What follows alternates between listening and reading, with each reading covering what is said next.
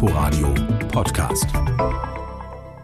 Als 1962 mit Karl in Bayern und 1966 mit Rheinsberg in der damaligen DDR die ersten Atomkraftwerke ans Netz gingen, gab es weder ein Endlager noch ein tragfähiges Konzept für die Zwischenlagerung der hochradioaktiven Abfälle.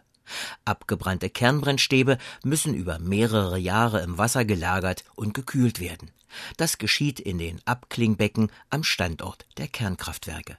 Danach wurden sie in speziellen Transportbehältern, zum Beispiel Castorbehältern, zum Zwischenlager oder zur Wiederaufbereitungsanlage gebracht. Das hat in der Bundesrepublik immer wieder zu Protesten gegen diese Transporte geführt.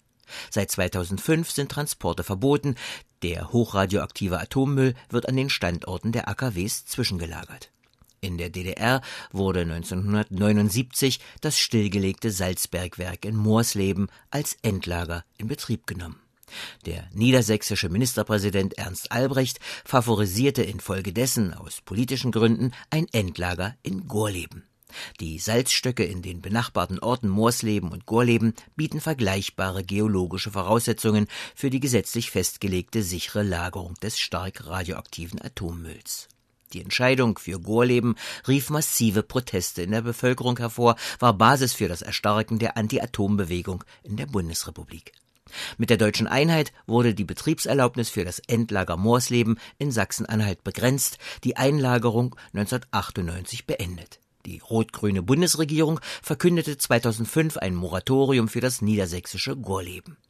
Nach dem Reaktorunfall von Fukushima beschloss die Bundesregierung den Ausstieg aus der Nutzung der Kernenergie und infolgedessen 2017 das erweiterte Standortauswahlgesetz. Damit wurde die Suche nach einem Endlager wieder auf Null gesetzt. Seitdem werden wieder alle geologisch möglichen Standorte in der gesamten Bundesrepublik auf ihre Eignung geprüft.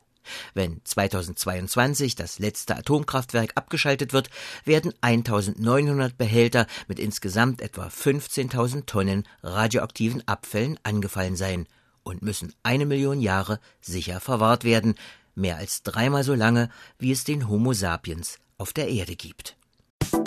Inforadio Podcast. thank you